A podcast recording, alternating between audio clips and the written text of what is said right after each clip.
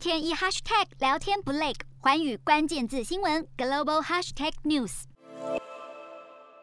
随着环保意识抬头，越来越多人使用可持续产品，以降低对环境的影响。而在新加坡忙于对抗疫情之际，苍蝇也加入战局。当您看到苍蝇或者是蛆的时候，您可能会觉得很恶心。不过您知道吗？在我身边的这种黑水虻，现在竟然可以被应用在半导体以及保养品上。还有一个重要的一点，它们竟然可以协助商家对抗疫情，因为它们可以成为持久性的消毒剂。将幼虫的生长分成不同阶段，透过生物精炼，从它们留下来的外壳当中获取生物材料，再用来产生工业用的壳聚糖、黑色素和益生菌。其中壳聚糖因为拥有抗菌物质，也成为了新加坡对抗新冠肺炎疫情时的一大利器。近几年，昆虫生物材料市场大幅成长，在科技的加持之下，苍蝇和它的幼虫不仅能够制造化妆品和医药产品，甚至还能提取出具有导电性的黑色素，成功应用在半导体上。使得黑水虻幼虫的最终产品价值暴增两倍。事实上，晶片荒点燃各国对半导体产业的重视，相继部件在地供应链，